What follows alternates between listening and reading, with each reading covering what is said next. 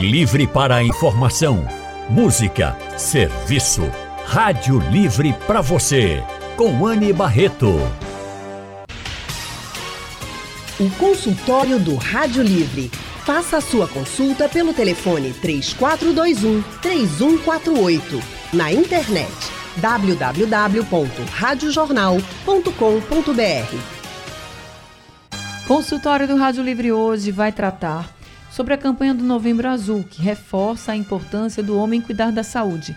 Mas hoje nós vamos trazer aqui um outro olhar para esse, esse cuidado com a saúde masculina. A gente vai falar além da saúde física, que é muito importante, mas que também é essencial que a gente fale e trate sobre a saúde mental masculina. E nós vamos conversar hoje com a psiquiatra Adriana Zenaide Figueira. Doutora Adriana Zenaide Figueira, muito boa tarde, seja bem-vinda.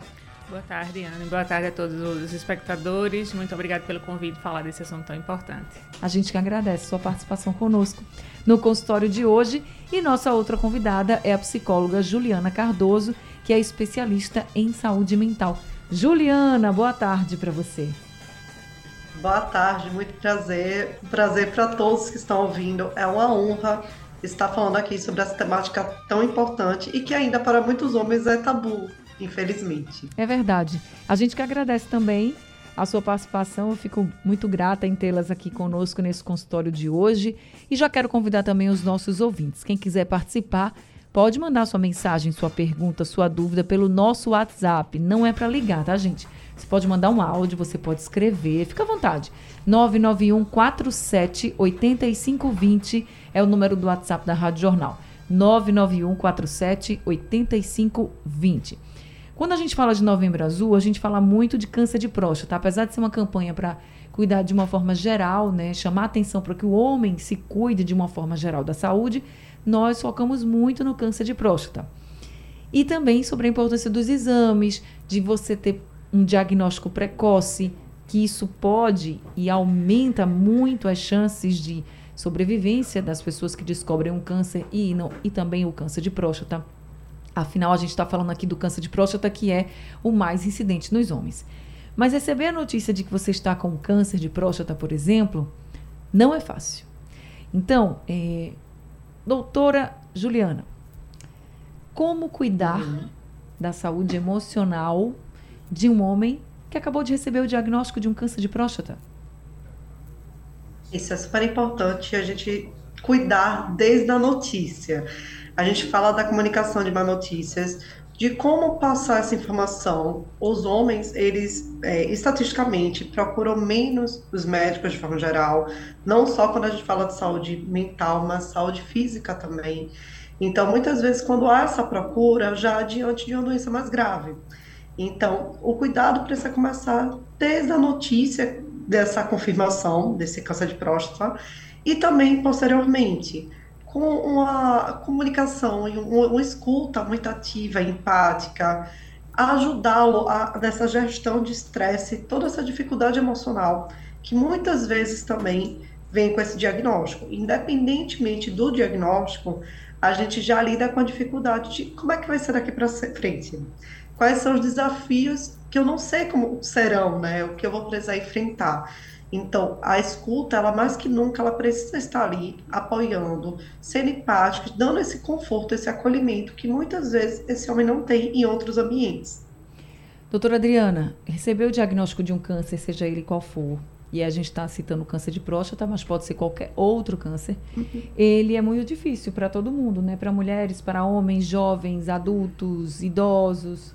É um diagnóstico difícil, mas por que para o homem? Pode até pesar mais esse lado emocional? É, acredito que quase culturalmente o homem não é, é, é ensinado a não ter medo, a não chorar, a não demonstrar muitas emoções mais sensíveis. E aí, só pegando um gancho no que Juliana falou, é importante é, que o homem que esteja em acompanhamento é, com, com a doença, né, não tenha medo de dizer ou não tenha vergonha de dizer que está com medo, né? Não tem problema estar com medo, não tem problema em estar, em estar é, porque afinal de contas ele vai estar lidando com a incerteza de um diagnóstico, quais, quais vão ser as consequências a, longo, a médio e longo prazo de um tratamento. Então é natural que exista esse medo e esse medo tem que ser acolhido e não brigar contra isso. Isso é que, que talvez adoece também as pessoas, pode ser gatilho de doenças, de ansiedade, quadros depressivos, já que é, a gente, ao longo da nossa vida, eu costumo dizer que a gente nasce e não ensinam a gente a lidar bem com as nossas emoções.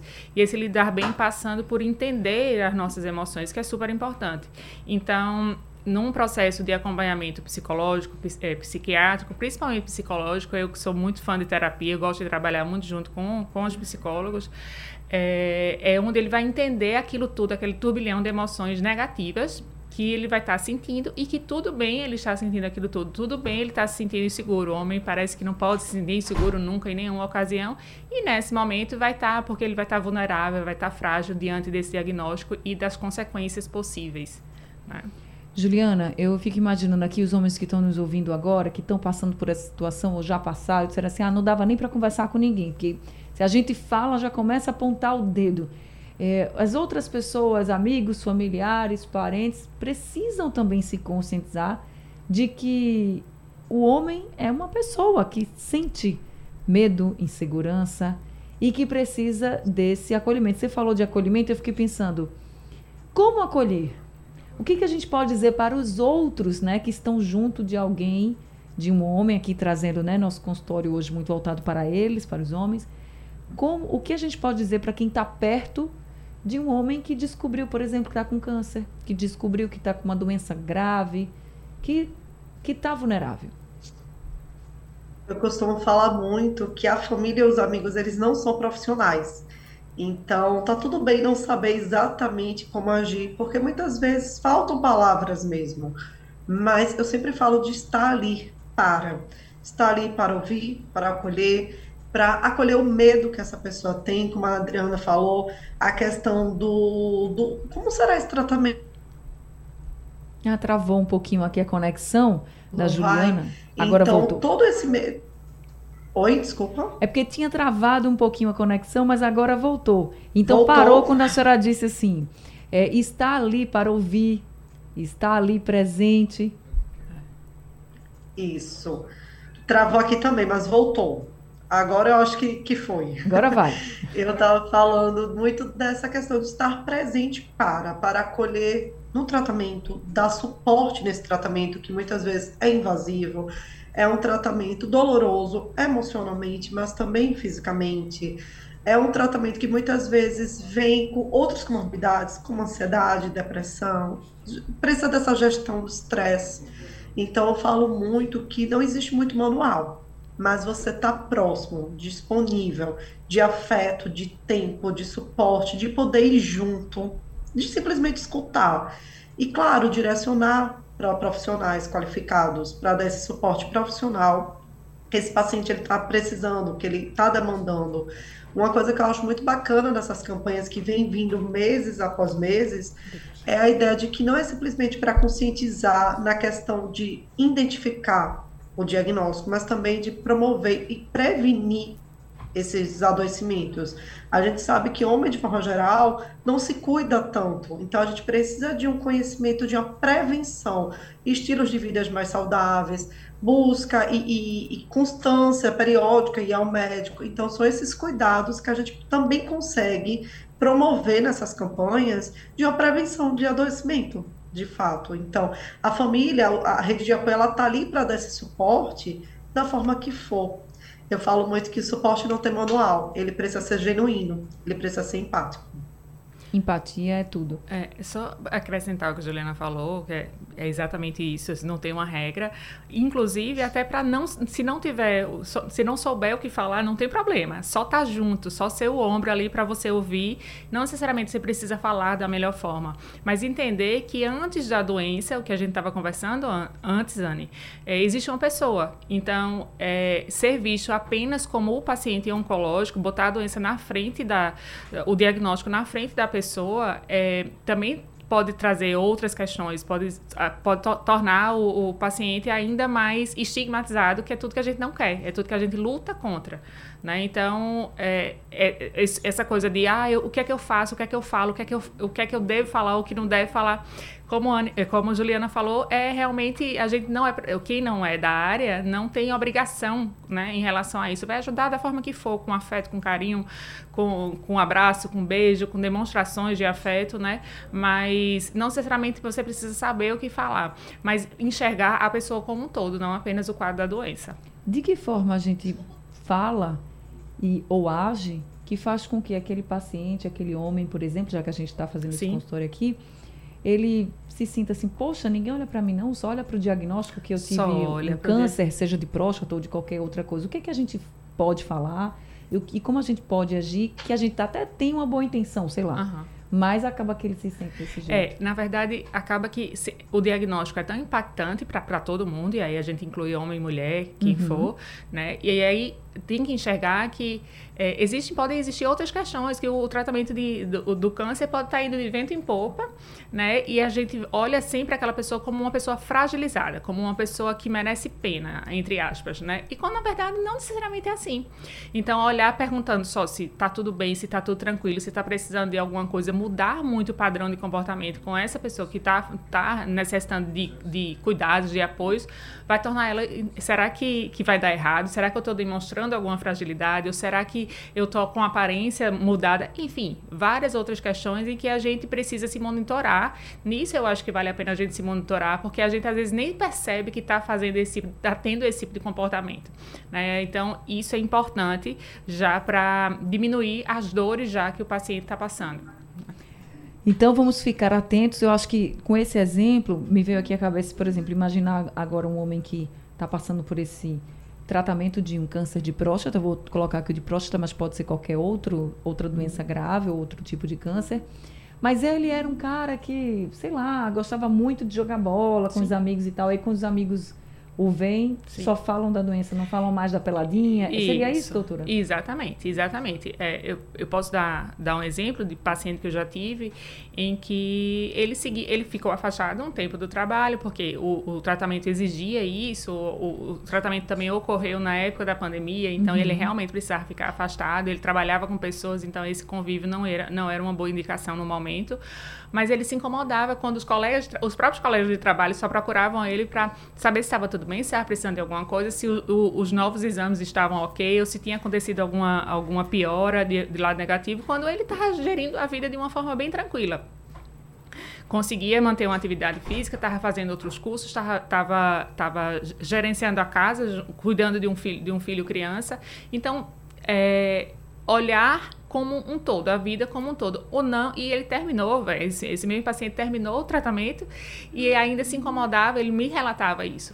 É, eu me incomodo porque as pessoas sempre estão me olhando como um ex-paciente oncológico né? Como se a, a, qualquer momento eu tropeçasse e tudo fosse voltar, como se eu precisasse cuidados especiais, quando na verdade nem ele estava de alta do, do tratamento é, com onco, né? Então isso é super é, comum acontecer. Às vezes a, a, gente às vezes muda esse tipo de comportamento e não nota. É não verdade. nota.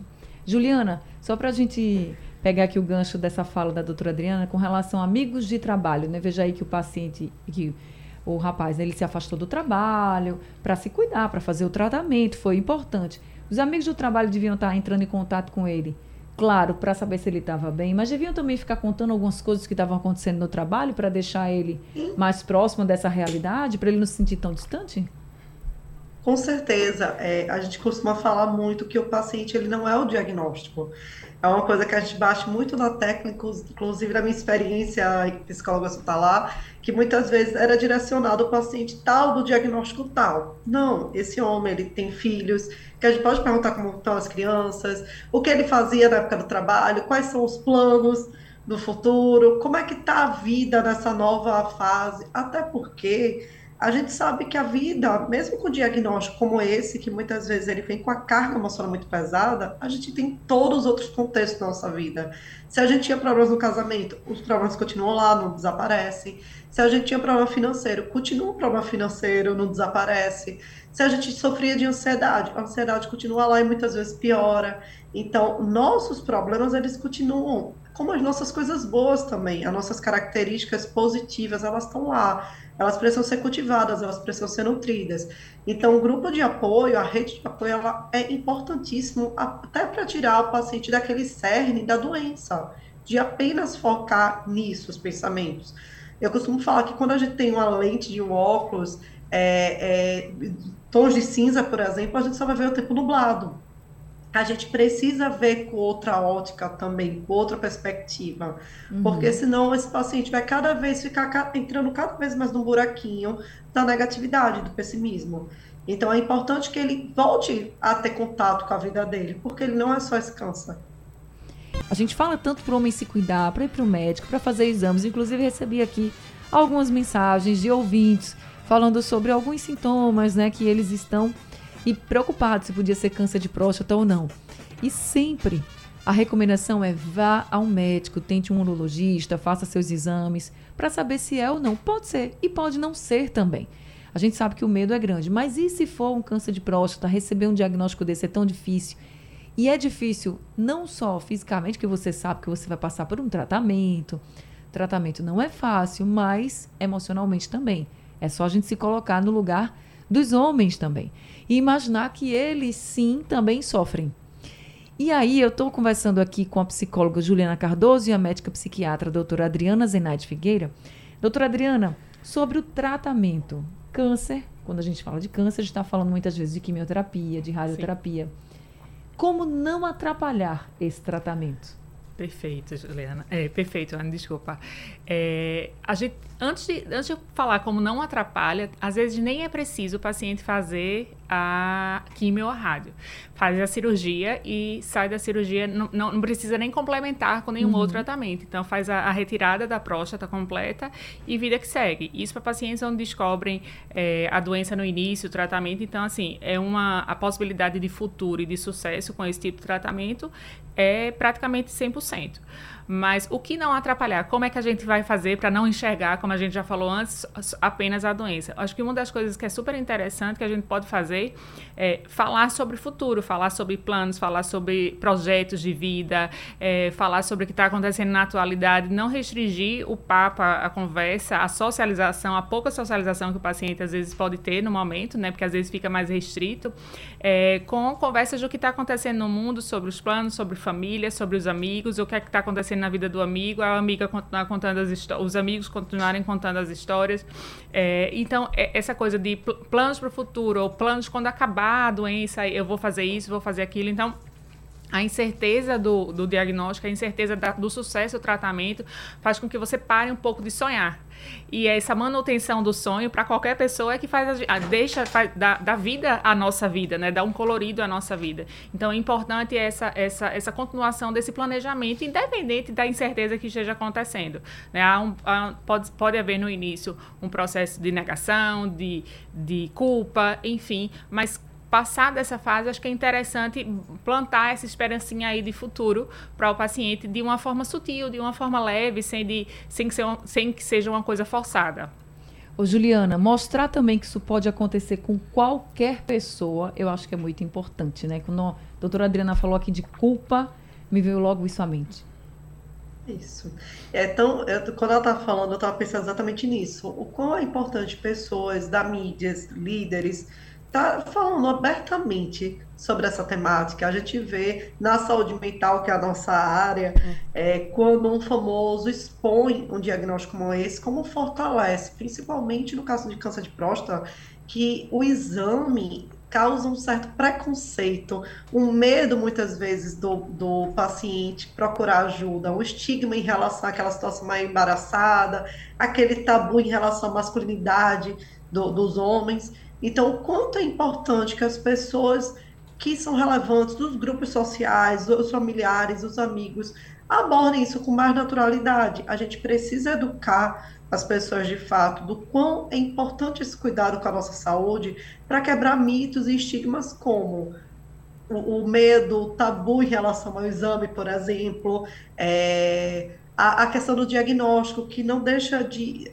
Tem muito mitos né, em relação à questão do câncer de próstata, a, a, a é, a questão da libido uhum. e, e da, da, sexualidade. Então, isso tudo a gente precisa estar tá abordando.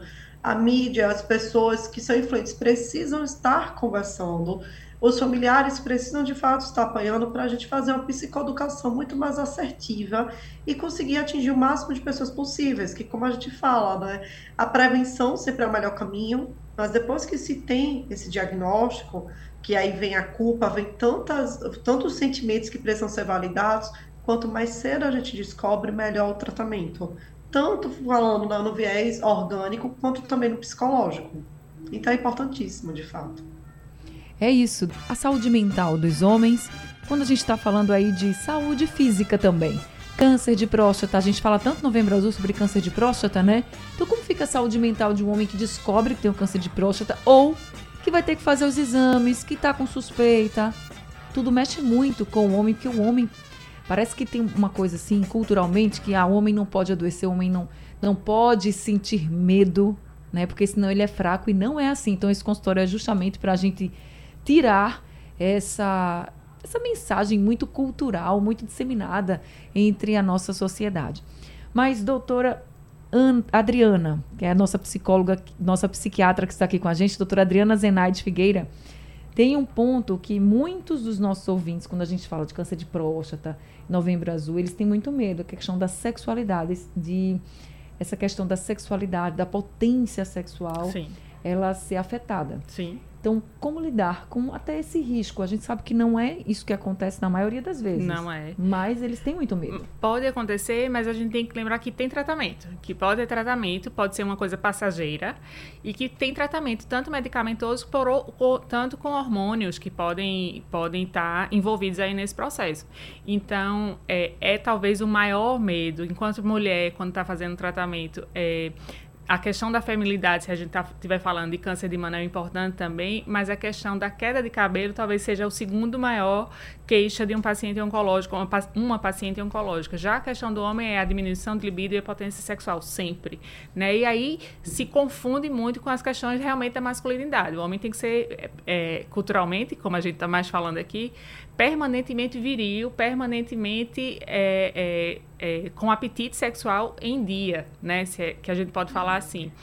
E, de fato, podem acontecer em alguns casos, mas existe tratamento. A gente pode buscar outras formas de, de, de solução para esse problema, né? E o que não pode é a gente deixar de lado a nossa saúde física, correndo o risco da, da doença evoluir e inclusive com metástases e outras complicações que podem é, abreviar a vida de, do paciente.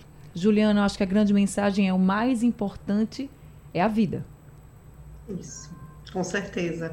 E qualidade de vida, né? Além de vida, de fato, uma qualidade de vida, uma saúde mental é muito importante a gente, ao longo desse encontro, a gente falou muito de estigmas, de certa forma, né? Uhum. A Adriana falou perfeitamente agora da ideia desse homem viril, desse homem que a masculinidade nunca pode estar em prova e muitas vezes negligenciando a própria saúde e se colocando em risco por, um, por uma ideia distorcida do que é masculinidade, o que é a saúde. Então, a gente precisa, de fato, estar trabalhando essa educação, está trabalhando esse tipo de informação que precisa chegar a todos. E é super importante esse tipo de trabalho que a gente está fazendo aqui, tentando alcançar o máximo de pessoas possíveis, porque a gente está falando de vida, a gente está falando de prevenção de doenças, a gente está falando de qualidade de vida, que precisa ser sempre a primeira opção em absolutamente tudo. Então, para os nossos ouvintes que estão conosco aqui, também as nossas ouvintes que têm aí homens irmãos, pais, maridos, amigos, primos, não importa, passem essa mensagem para eles, que eles se cuidem, que eles são muito mais, né, importante do que uma doença, do que um diagnóstico, do que uma potência sexual, como eles tanto se preocupam, que eles são importantes porque eles são importantes, porque a vida deles importa. E que eles precisam se cuidar. Todos nós precisamos, e com vocês, homens, não, não é diferente e que vocês se cuidem, mas se precisarem de ajuda, quiserem chorar, chorem, falem, conversem, porque isso vai ajudar ainda mais no tratamento. E quanto melhor vocês estiverem, mais fortalecidos vocês estiverem, no caso de um câncer, seja ele qual for, eu tenho certeza que o tratamento ele segue muito melhor. Então procurem ajuda, procurem um ombro amigo, procurem ajuda de uma profissional, mas não se calem, não se retraiam. A gente termina esse consultório com essa mensagem para que vocês se cuidem cada vez mais da parte física e mental também, que é muito importante. Juliana Cardoso, psicóloga que esteve aqui com a gente, muito obrigada por tanta orientação. E deixa aqui o seu contato para quem quiser falar com você. Isso, o meu perfil no Instagram é um pouquinho diferente, que o meu Juliana é diferente também. É arroba psi, Juliana com dois L's Y, dois N's. Ou seja, J-U-L-L-Y-A-N-N-A Cardoso. Então podem mandar direct à vontade, mensagens. Quem tiver mais dúvidas, acerca da importância da psicologia nesse processo. Vou ter o maior prazer de conversar com vocês. Agradeço demais a disponibilidade e a oportunidade de estar falando aqui sobre esse assunto tão importante. Eu falo que a psicologia nunca chegou tão longe, a gente está cada vez mais tendo espaço na mídia em todos, todos os lugares, né? Para falar sobre saúde mental. E isso é muito rico, isso é muito importante. Então agradeço demais a oportunidade. A gente que agradece também. Doutora Adriana Zenaide Figueira, eu também lhe agradeço demais por essa tarde, por tantas orientações e deixo também seu contato. É, eu que agradeço, Ana. Então, a gente, só para pegando o gancho do que Juliana falou, realmente a gente tem chegado bem longe em, em prevenção em saúde mental que é também uma área muito estigmatizada. É uma área onde as pessoas acham que só quem faz terapia ou só quem vai para psiquiatra são pessoas que não têm uma sanidade mental e quando não é assim. Na verdade, eu costumo dizer até que todo mundo precisa de terapia, estando adoecido ou não, né? Acho que merece fazer terapia, a gente merece fazer terapia. Meu contato, meu Instagram é doutora.adrianazenaide tudo junto. E o número do meu consultório, 992380000. Então, para quem quiser marcar alguma consulta, esse é o contato. E eu agradeço a você mais uma vez, Anne. A gente que agradece. Sejam sempre muito bem-vindas. Obrigada também a todos os nossos ouvintes.